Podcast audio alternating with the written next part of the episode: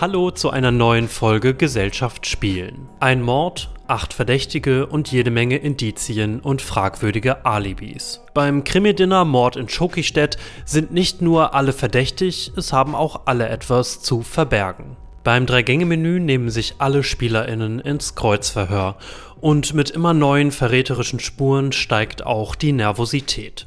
Der oder die Täterin sitzt mit am Tisch und setzt alles daran, nicht enttarnt zu werden.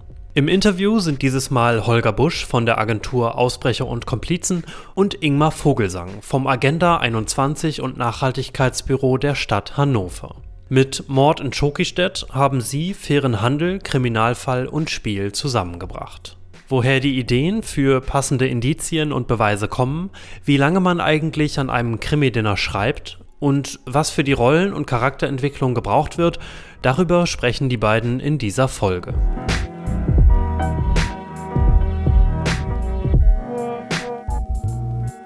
Ja, hallo und herzlich willkommen zu einer neuen Folge Gesellschaft Spielen.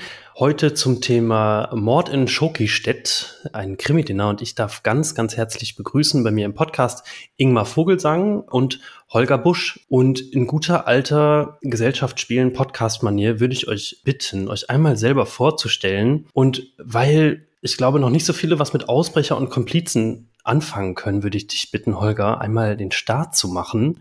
Ja, hallo. Holger hier, Holger Busch. Ich komme aus Lüchte an der Grenze zu Niedersachsen von Nordrhein-Westfalen. Und ich muss sagen, ich habe eigentlich drei Jobs, bevor ich jetzt sage, was Ausbrechung und Komplizen ist. Also in allererster Linie bin ich Sozialpädagoge. In zweiter Linie habe ich eine Eventagentur gegründet, die heißt Ausbrechung und Komplizen. Dort schreiben wir eben Krimispiele, machen aber auch Veranstaltungen. Und als drittes habe ich mit meiner Frau zusammen einen Laden in Lüchte, den Tante Emma Laden, der auch sehr viele nachhaltige Produkte verkauft. Und wie man jetzt schon so hört, konnte ich mit dem Krimispiel, über das wir gleich reden, drei Dinge miteinander verknüpfen. Pädagogik, die Lust aufs Krimispiel schreiben und die Nachhaltigkeit. Ich bin Ingmar Vogelsang, bin ähm, Sachbearbeiter beim Agenda 21 und Nachhaltigkeitsbüro der Landeshauptstadt Hannover. Und unsere Aufgabe ist es, die nachhaltigen Themen in Stadtgesellschaft und Verwaltung ähm, unterzubringen, vor allem im Bereich nachhaltige Lebensstile. Und da nutzen wir verschiedenste Methoden. Ein Kollege macht zum Beispiel äh, klassische Bildungsarbeit und ich darf normalerweise den fairen Handel als einen Hauptaufgabengebiet betreuen und in dem Rahmen äh, bin ich zusammen mit einem anderen Kollegen, mit Dominik Breivogel, auf die Idee gekommen, dass wir da mal Hobby und Beruf miteinander verbinden, weil wir beides Brettspieler sind und haben dann überlegt, über den Weg Krimi-Dinner-Spiel mit der Idee, es gibt ja viele Krimis, die gesellschaftliche Themen aufgreifen, warum auch nicht ein Krimi-Dinner-Spiel, das mal zu probieren und ähm, haben das dann ausgeschrieben und Holger hat uns überzeugt mit Ausbrecher und Komplizen und dann haben wir das halt umgesetzt. Das war genau vor fünf Jahren und damit wurde halt dann Mord in Schokistedt oder wie hieß es, Murder in Choctown, weil wir es auch nochmal für unsere Partnerstadt auf Englisch übersetzt haben, geboren sozusagen. Das finde ich einen sehr coolen Titel, auch der englische Titel finde ich sehr schön. Bevor wir genau einsteigen in das Spiel, was da entstanden ist, Mord in Schokistedt, erstmal die Frage an euch, was ist denn eigentlich ein Krimi-Dinner? Was verbirgt sich dahinter? Was können sich Leute, die das noch nie gemacht haben, darunter vorstellen? Man könnte sagen, es ist ein Live-Rollenspiel. Also einmal kurz erklärt, ein Fall wird, wird erstmal vorgestellt. Es ist in der Regel ein Mordfall passiert und das Ziel des Abends ist es, diesen Mordfall aufzuklären. Das ist erstmal so das Grundsetting. Das Besondere dabei ist, dass die Beteiligten nicht nur Zuschauer sind, wie man das vielleicht dann ist, wenn man einen Tatort oder einen Miss Marple Film im Fernsehen schaut. Man ist aktiv beteiligt jeder ist verdächtig und in der Regel ist einer unter den Verdächtigen der Täter. Das funktioniert dann so, dass jeder am Anfang eine Rollenbeschreibung bekommt. Das ist so der Charakter für den Abend. Dort steht drin, wer man ist, was man mit dem Mordfall zu tun hat, ob man gegebenenfalls ein Alibi hat, in welcher Beziehung man zu dem Toten oder der Toten steht. Und diese Informationen helfen also, diese Rolle an dem Abend oder wann auch immer man das Spiel zu verkörpern.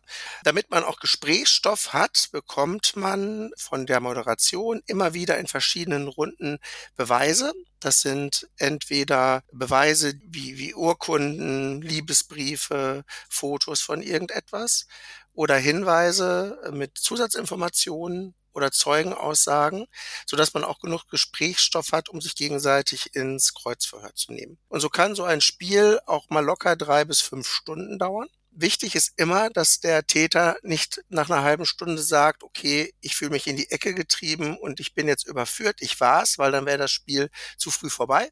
Also der Täter muss bis zum Ende für sich behalten, dass er der Täter ist, muss also dann auch versuchen, den Verdacht auf andere zu lenken.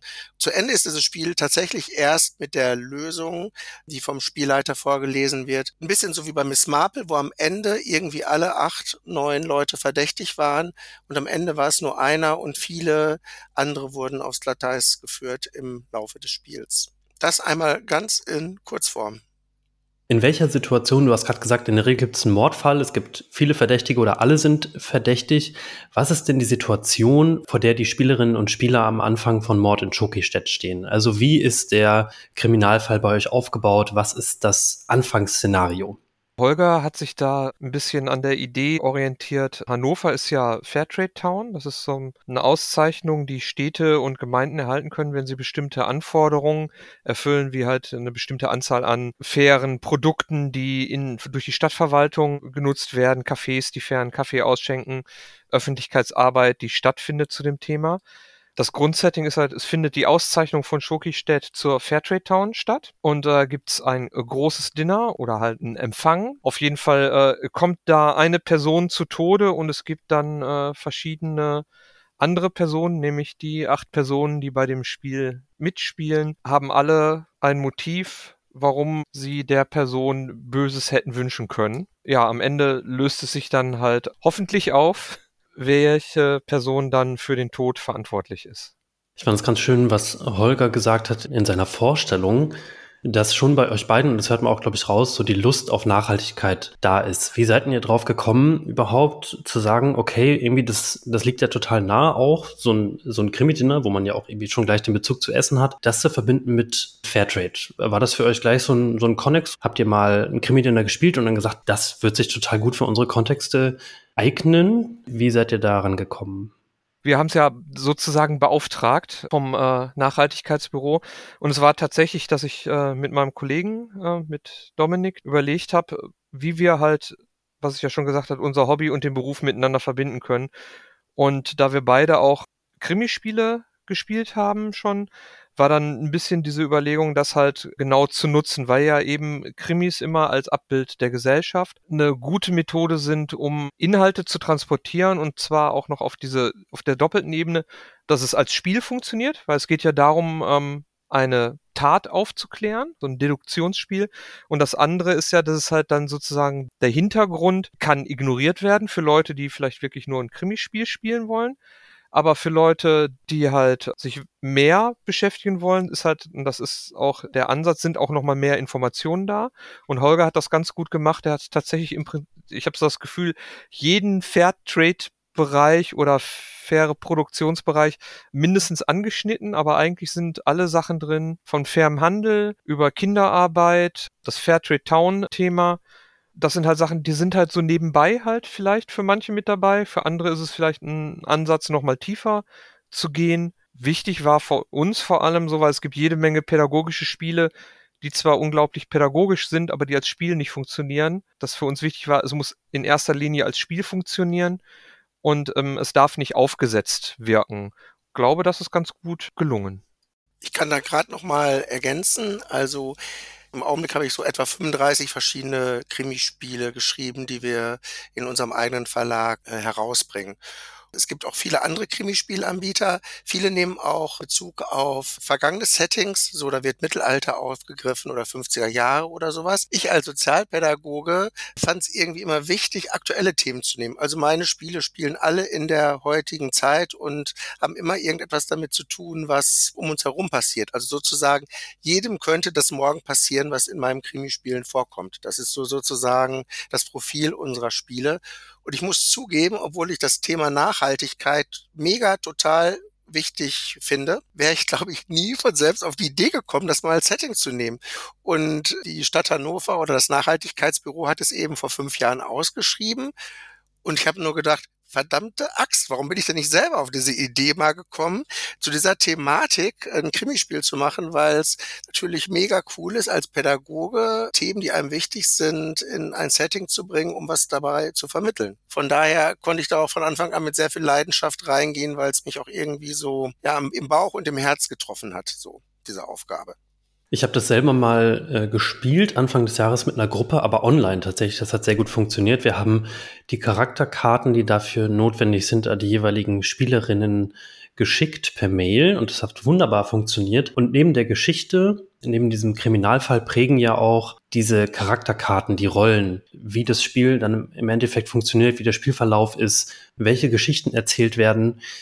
Mich würde total interessieren, wie seid ihr da rangegangen oder Holger, wie bist du da rangegangen, diese Charakterkarten zu schreiben? Was sollten die verkörpern? Was sollten die auch für Inhalte transportieren? Wie bist du da vorgegangen?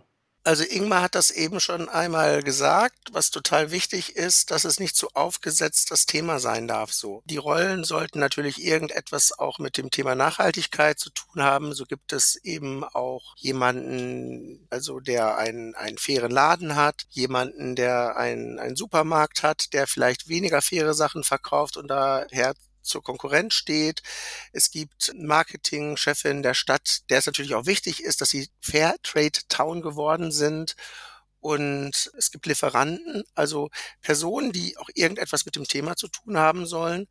Aber es ist natürlich auch wichtig, damit es spannend und lustig ist, dass diese Personen auch zu dem Toten in einer persönlichen Beziehung stehen können. Also dass es also auch Affären gibt, dass es Geschäftsbeziehungen außerhalb äh, dieser Thematik gibt.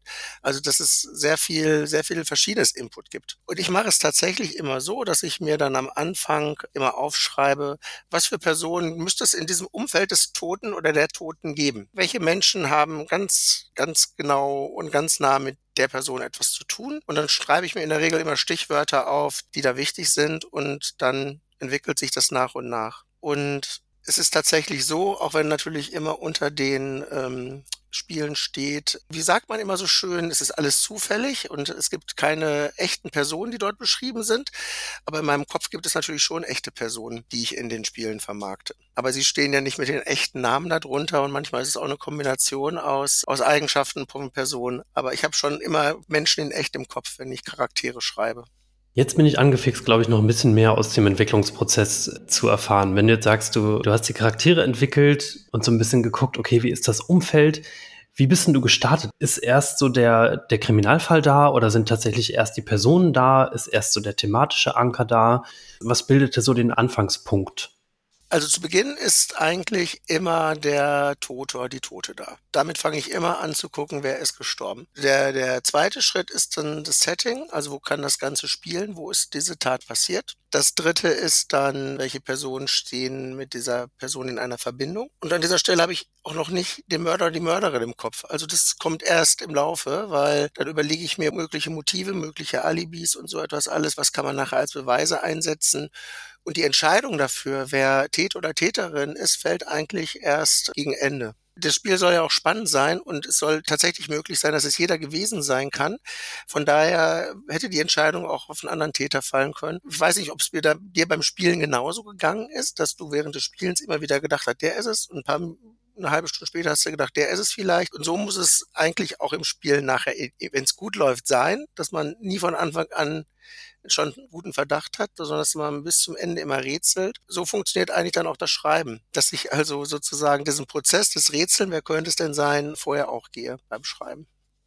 Ich stelle mal so eine Klassikerfrage. Was sind so Hürden, vor die man gestellt wird und auch so Stolpersteine, die sich, die sich ergeben im Laufe des Prozesses?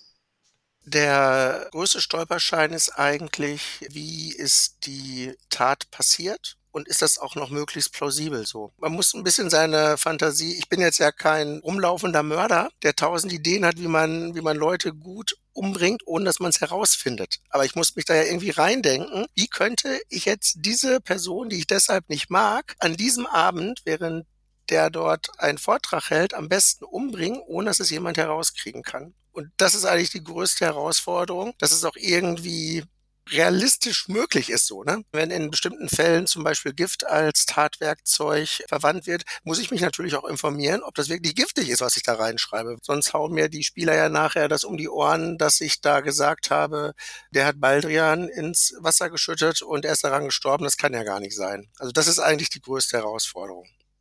Klingt nach einem sehr entspannten Spiel bei Baldrian 100 Jahre, ein 100-jähriger Schlaf. Ingmar, was war euch denn wichtig an Inhalten, was, was reinkommen soll, wo ihr gesagt habt, ja, das ist auf jeden Fall was, das wollen wir auch noch danach, dass das hängen bleibt, dass das vermittelt wird auf jeden Fall. Wir hatten eher das Metathema. Fairer Handel war ja der Aufhänger. Holger hat da schon relativ viel vorgelegt, äh, sodass wir da gar nicht groß ähm, noch sagen mussten, ah, da fehlt aber noch dieses Thema oder jenes Thema. Es ist, dass wir tatsächlich jetzt bei diesem äh, Krimi-Dinner dann halt sehr viel Informationen auch noch in das sogenannte Gastgeberin-Heft reingelegt haben, wo halt drin steht, wie wird dieses Spiel, äh, wie soll das Setting irgendwie hergerichtet werden. In dem Heft sind zum Beispiel auch Rezepte drin für halt ein Menü, was äh, gekocht werden kann und gegessen kann, wo wir darauf geachtet haben, dass möglichst viele Zutaten dabei sind, die aus dem fairen Handel auch genutzt werden können. Also ich glaube, wir haben da ein, ein, Linsengericht mit drin, weil halt so klassischerweise Linsen und Reis auch in einem Fairhandelsgeschäft zu bekommen sind. Also auch Sachen, die einerseits exotisch genug sind, um über den Fernhandel bezogen zu werden, andererseits aber auch nicht so exotisch sind, dass sie irgendwie nur in einem äh, super speziellen Fairhandelsgeschäft zu bekommen wären, so dass halt es auch möglich ist, das Ganze auch zur Not, sage ich jetzt mal, ohne faire Zutaten zu kochen, aber das halt zu zeigen, was halt auch möglich ist. Und natürlich auch noch mehr Hintergrundinformationen zu den angesprochenen Bereichen drin sind. Ein bisschen sowas äh, Further Reading heißt das ja sonst immer gerne. Also zum Weiterlesen, zum Vertiefen für das Thema nochmal das eine oder andere mit drin ist. Das war uns halt eher das Wichtigere, als dass halt jetzt wirklich jedes Thema haarklein noch auf Teufel komm raus untergebracht wird, weil dann leidet ja auch irgendwann die Glaubwürdigkeit, was Holger ja auch gesagt hat. Das muss halt alles auch irgendwie plausibel sein. Also klar, ist das schon sehr an den Haaren herbeigezogen an manchen Stellen. Warum sollten Leute, die halt sich selbst gegenseitig verdächtigen, jetzt das aufklären und nicht irgendwie die Polizei das machen lassen? Aber das ist ja die Immersion fürs Spiel. Ansonsten wird das Spiel an sich ja nicht funktionieren. Aber ansonsten, dass die Charaktere glaubwürdig sind, dass das passt, dass halt die Motive glaubwürdig sind. Wir haben es ja auch zweimal Probe gespielt, bevor wir es dann irgendwie sozusagen endgültig ähm, als fertig gelabelt haben. Da gab es ja auch noch mal ein paar Rückmeldungen, wo was passt, wo vielleicht nochmal ein Motivationsproblem ist oder ähm, warum für manche Leute vielleicht dieser Gedankengang noch nicht ganz so nachvollziehbar war. Und ähm, dadurch ist es, glaube ich, auch relativ rund geworden. Ich würde mit euch mal gerne so ein bisschen rauszoomen auf die Metaebene, weil das Spiel ja ganz viel Potenzial bietet, auch dann nochmal die Rollen und die Inhalte im Nachhinein mit den Leuten, die es gespielt haben, durchzugehen und auch zu gucken, okay, wie war eigentlich deine Rolle? Ist das irgendwie eine Haltung, Standpunkt, Lebensentwurf, den du nachvollziehen kannst und den du ja auch irgendwie vertreten musstest und auf den du dich vorbereitet hast? Führt es bei den Spielerinnen dazu, dass sie sich in bestimmten Punkten auch noch mal mehr in eine andere Perspektive reinversetzen können, wenn sie die schon mal angenommen haben? Also habt ihr das zum Beispiel in euren Probespielungen gemerkt? Ich habe ja eben schon einmal gesagt, dass ich äh, Sozialpädagoge bin und ich habe viele Jahre in der Jugendbildungsarbeit gearbeitet und jetzt in der Erwachsenenbildung. Das heißt, ich habe die Spiele in erster Linie aus einem pädagogischen Grund geschrieben. Und wenn wir mit Jugendlichen oder jungen Erwachsenen Krimispiele gespielt haben, war das jetzt nicht so das klassische Setting eines Restaurantsbesuchs, wo man das mit Freunden macht oder auf einer Betriebsfeier oder so, sondern tatsächlich ein pädagogischer Rahmen, sodass wir Krimispiele im Anschluss auch reflektiert haben mit den Jugendlichen und jungen Erwachsenen. Also was hat diese Person mit deiner Rolle zu tun? Könntest du ähnlich agieren? Hast du jemanden gespielt, der du gar nicht so bist. Und dann eben im zweiten Schritt auch die Inhalte. Bei so einem Nachhaltigkeitsspiel ebenso. Äh, auf welcher Seite stehst du denn? Kannst du das nachvollziehen, dass der so oder so gehandelt hat? Das ist jetzt so die pädagogische Ebene. Trotzdem gibt es natürlich auch viele, viele Leute, die es einfach aus Spaß spielen, ohne das pädagogische Setting, die sich eben abends mit Freunden treffen und das mit Essen und Trinken verbinden und ehrlich gesagt, ich kann es nicht so sagen, ob über die Inhalte gesprochen wird. Also ich äh, würde es mir wünschen, aber ich könnte es jetzt, ich weiß nicht, ob Ingmar da mehr Rückmeldungen bekommen hat, ob, ob da auch nochmal was ausgelöst wurde. Ich kann mir eher vorstellen, dass es halt so diese Kombination ist, dass vielleicht Leute, die halt mit dem fairen Handel so ein bisschen an der einen Stelle zu tun haben, da vielleicht auch nochmal Leute einladen, ihre Freundinnen, Freunde, die halt sonst nichts damit zu tun haben, um halt da ne, nochmal so eine Verbindung zu schaffen. Was uns halt auch wichtig war, das Ganze soll als Spiel funktionieren. Also wir wollen erstmal das Thema setzen. Wir wollen zeigen, Themen können auch anders gesetzt werden, sodass das halt im Vordergrund stand. Und was ich halt weiß, als wir mal da recherchiert haben, wo es denn überall ist, es ist in der Schweiz tatsächlich in so einer Online- ähm, Bibliothek äh, für Lehrkräfte gelistet. Also von daher scheint es auch den pädagogischen Ansatz zu erfüllen, sage ich jetzt mal, wenn es da halt auch schon so zu finden ist. Ich sage manchmal, wir sind ein Service-Podcast, wenn es auch darum geht, sich mal an eigene Spiele zu setzen und an eigene Spielentwicklung. Mich würde total interessieren, was ihr selbst eigentlich gelernt habt durch diese Spieleentwicklung, wie ihr selbst nochmal anders auf dieses Thema geblickt habt oder jetzt blickt, weil ja dadurch, dass wenn ich irgendwie versuche, Inhalte in ein bestimmtes Setting zu bringen, dann nehme ich die ja auch nochmal ganz anders für mich wahr und muss die ganz anders auch nochmal verhandeln mit mir selbst. Also was habt ihr mitgenommen?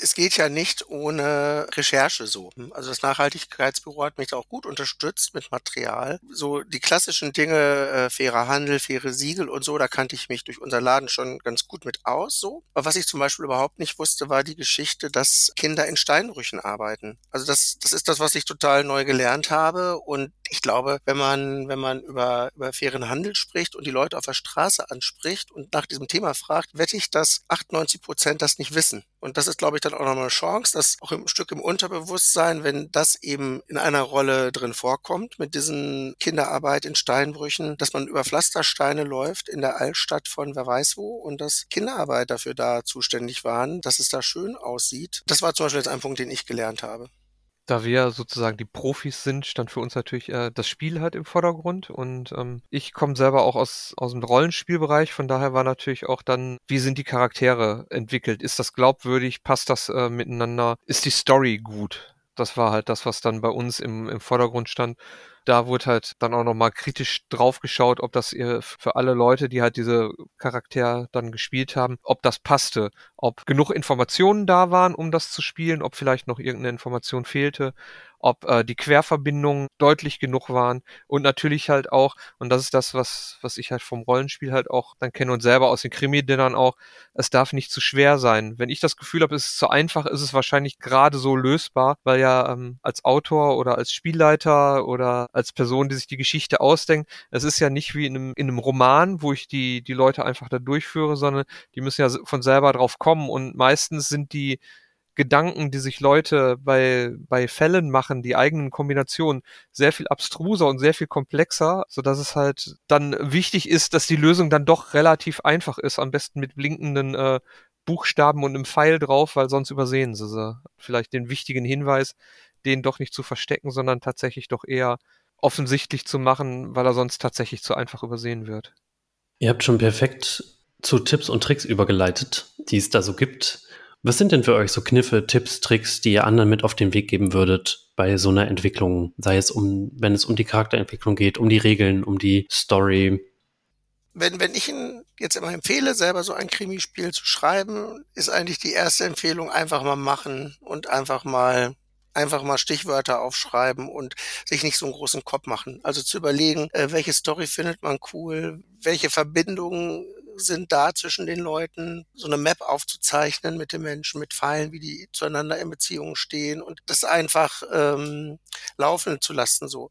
Also was ich sagen kann, ein Krimispiel schreibt man nicht in einer Woche. Also die, die Grundidee ist vielleicht in einer Woche da, aber ich brauche da schon immer ein paar Monate für. Also ich, ich würde zeitlich vielleicht, also zeitlich sind es vielleicht am Ende 25 Stunden oder 30 Stunden, die man dafür braucht, oder die ich dafür brauche. Aber ich brauche eben auch ein bisschen Zeit beim Autofahren weiterzudenken, treffe wieder andere Leute, die bringen mich wieder auf neue Ideen. Also mit offenen Augen durch die Welt gehen und Dinge, die einem äh, auffallen, einmal aufschreiben und äh, sich nicht so viel Druck machen und einfach mal erstmal sammeln, assoziieren und so. Ich kann jetzt kein, keine Anleitung geben, wie schreibe ich ein Krimispiel, Punkt 1, Punkt 3, Punkt 3, Punkt 4. Das funktioniert einfach nicht so. Aus meiner, meiner Rollenspielerfahrung, ich mache fast nie Sachen selber, weil, weil ich da zu selten die Zeit habe, aber ähm, da bietet sich immer gut an, ähm, besser gut geklaut als schlecht selber ausgedacht. Also tatsächlich, wenn es einen guten Roman gibt, der gefallen hat, einen Krimi-Roman, wo man dachte, oh, das ist aber irgendwie eine nette Idee, einfach die Idee klauen. die nehmen, ähm, in anderes, in anderen Kontext setzen, die Namen ändern und schon merken die Leute nicht mehr, dass ich mich daran orientiert habe. Also das ist halt so ein ganz klassisches, ähm, was ich aus Rollenspielszenarien kenne. Nimm einfach das, was dir gefallen hat, nimm ein Science-Fiction-Szenario und setz es ins Mittelalter und schon erkennt es keiner mehr wieder und du kannst das irgendwie dreimal in verschiedenen Settings spielen. Oder halt tatsächlich, was ich leider noch nicht ausprobiert habe, was aber ähm, mir sehr zugesagt hat, als ich es bisher gelesen habe. Es gibt ein kleines Rollenspiel ohne Spielleitung, etwas zu verbergen. Das hat genau, heißt das, das hat dieses Setting, es geht darum, einen Kriminalfall aufzulösen. Die Personen am Tisch müssen sich ausdenken, wer sind sie und warum haben sie etwas mit dem Fall zu tun. Und dann gibt's dazu Regeln und dann ist es im Prinzip ein Improvisationsspiel.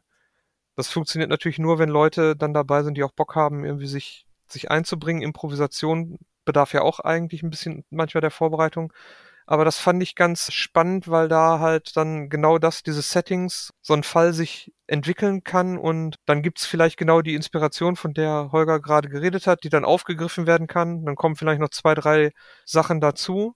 Genau, und immer mal wieder dieses liegen lassen und nochmal drauf gucken, ist, was Holger ja gesagt hat, ist total wichtig. Ich muss vielleicht doch eine ganz wichtige Sache ergänzen, so aus der, äh, aus der kommerziellen Seite. Ich mache es ja auch als, als Wirtschaftsunternehmen und äh, verdiene ja auch Geld damit. Das kann man ja auch nicht verschweigen. Und es gibt ja auch noch viele andere Verlage mittlerweile, die Krimispiele rausbringen. Was ich sagen muss, ist, dass, dass Krimispiele auch markenrechtlich geschützt sind, also so vom, vom ähm, Spielverlauf. Also ich weiß von, von Verlagen, die auch schon Leute verklagt haben, die ein Krimispiel geschrieben haben und es dann verkaufen wollten, weil der Spielverlauf zu ähnlich der eigenen Krimispiele sind. Also so ähnlich wie wenn ich mich jetzt hinsetzen würde, ich würde mir ein Monopoly-Spiel nehmen und mache das für meine Heimatstadt und übernehme die Spielregeln von Monopoly. Dann kann Monopoly mich verklagen. Wenn jetzt ein, ein, ein Fan von Krimispielen käme und sagt so, ich nehme mir jetzt mal die Spielanleitung, das Gastgeberheft von, von Verlag X mache zwar meinen eigenen Fall, mache aber genau die gleichen Regeln und veröffentliche das und verkaufe das. Dann kann es passieren, dass man eine Klage wegen Markenrechtsverletzung bekommt. Es ist sehr unsexy, das zu erwähnen, aber ich will, ich verklage selber auch niemanden, weil ich mich freue über alle Spiele, die auf den Markt kommen. Aber wenn man tatsächlich ein Spielregeln eins zu eins kopiert und nur den Fall ändert, dann äh, macht man sich tatsächlich äh, äh, strafbar.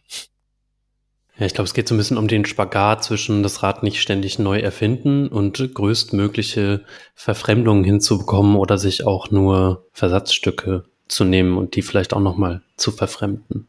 Vielleicht dürfen wir das erwähnen, dass dieses Jahr noch ein weiteres Krimispiel erscheint zum Thema äh, Nachhaltigkeit.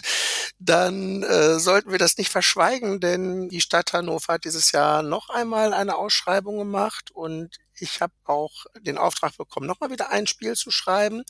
Es wird auch noch drei Krimi-Snacks geben, die ein anderer Anbieter schreibt. Das heißt, dieses Jahr äh, werden vier neue Fälle herauskommen, die wahrscheinlich wieder kostenlos erhältlich sind in Hannover, oder Ingmar? Genau, wir haben nämlich ähm, aufgrund des großen Erfolges da tatsächlich auch ähm, immer mal wieder Leute uns auf dieses Krimispiel ansprechen, überlege ich das nochmal zu machen in diesem Jahr, wie Holger das schon gesagt hat. Ein größeres Krimi-Dinner-Spiel für sechs Personen. Das aktuelle Schokistedt ist ja für acht Personen. Und dann halt die schon gesagten drei kleinen, die dann halt nur für vier Personen und auch nicht mit einer großen Beweisrunde sein sollen, sodass die halt auch mal schnell in einer Stunde, dreiviertel Stunde gespielt werden können, damit die vielleicht auch besser für Schulklassen geeignet sind, weil halt, was Holger ja auch schon gesagt hat, das äh, große Krimi-Dinnerspiel, ähm, das besonders, wenn dann dazu auch noch gegessen wird, dann dauert das schon mal so zwei, drei Stündchen, äh, wenn alles total gut läuft. Das ist jetzt tatsächlich ein bisschen sozusagen ähm, ein Preview. Wir ähm, sind gerade dabei, ein Konzept zu entwickeln, eine Convention zu machen haben auch schon Titel. Hannover lernt spielend, wo wir halt auch genau schauen wollen, welche Themen gibt es in Spielen. Wie werden Geschlechterrollen zum Beispiel auch in Spielen reproduziert oder gebrochen? Wie wird Nachhaltigkeit in Spielen aufgegriffen? Aber vielleicht auch die meisten Leute bei Brettspielen machen sich ja keine Gedanken, wo kommen die Brettspiele eigentlich her? Klar, von einem Verlag, aber wo lässt er produzieren? Und tatsächlich werden ja viele Spiele dann doch in China produziert. Und da wollten wir gucken, wenn wir das machen, da auch entsprechend Leute einzuladen, die da halt auch mal zu der Meta-Meta-Ebene sozusagen was sagen können. Aber das werden wir dann natürlich noch ausreichend vorher ankündigen. Bisher ist es noch in der Planung, es ist eine Idee, wo wir wild entschlossen sind, sie umzusetzen. Und da werden wir natürlich dann auch Krimi-Dinner-Spiele auch nochmal gebührend berücksichtigen. Könnt ihr schon leaken, was diese Krimi-Dinner-Spiele für einen inhaltlichen Schwerpunkt haben? Womit beschäftigt ihr euch gerade? Kurz gesagt, es geht diesmal um Plastikmüll, also um die Vermeidung von Plastik und Müll und Verpackungsmaterial. So als großes Thema. So ein paar kleine werden angeschnitten, aber es wird wahrscheinlich auch wieder Mord in Schokistedt 2 dann heißen mit einem anderen Untertitel, so dass man sagen kann, es wird, wird auch ein Stück eine Fortsetzung. Also ich hoffe mal, dass es im Herbst fertig ist. Hier eigentlich auch davon aus, dass es im Herbst fertig ist. Die drei anderen Spiele sind dann entsprechend drei Themen. Wir hatten was um den Bereich Wasser, wir hatten, glaube ich, Textilien äh, auch nochmal mit drin und es ging, glaube ich, ganz klassisch um Konsum. Weil wir versuchen ja das auch immer an den Themen, an denen wir selber im Agenda-Büro auch arbeiten, die halt da auch unterzubringen. Zumal wir da ja auch schon die Expertise haben und die jetzt nicht noch selber groß zusammensuchen müssen, sondern da tatsächlich aus den Vollen schöpfen können. Genau, und es äh, muss im Herbst fertig sein, weil wir schon die erste Anfrage haben, ob wir im November nicht beim Treffen von Fairtrade Towns nochmal unsere Kimi-Dinner vorstellen können. Wir wurden gefragt für das Mord in Schukistedt und äh, da würden wir natürlich gerne die anderen auch schon zumindest präsentieren können. Aber wir sind da guter Dinge, dass das bis dahin auf jeden Fall abgeschlossen sein wird. Weil ich meine, Holger liefert ja auch ab. Das klingt total gut und ich drücke euch auf jeden Fall für den Herbst alle Daumen und vermerke mir das schon mal im Hinterkopf, das vielleicht auf unsere Projektweihnachtsfeier mitzunehmen als Projektabschluss. Ist vermerkt. Danke. Und damit danke ich euch nochmal für das Gespräch und freue mich auf die Spiele. Ja, vielen Dank. Bis dahin. Ja, vielen Dank. Es hat mir total viel Spaß gemacht und ich hoffe, dass dadurch noch viel, viel mehr Menschen Spaß zum Krimispielen bekommen haben. Es hat viel Spaß gemacht.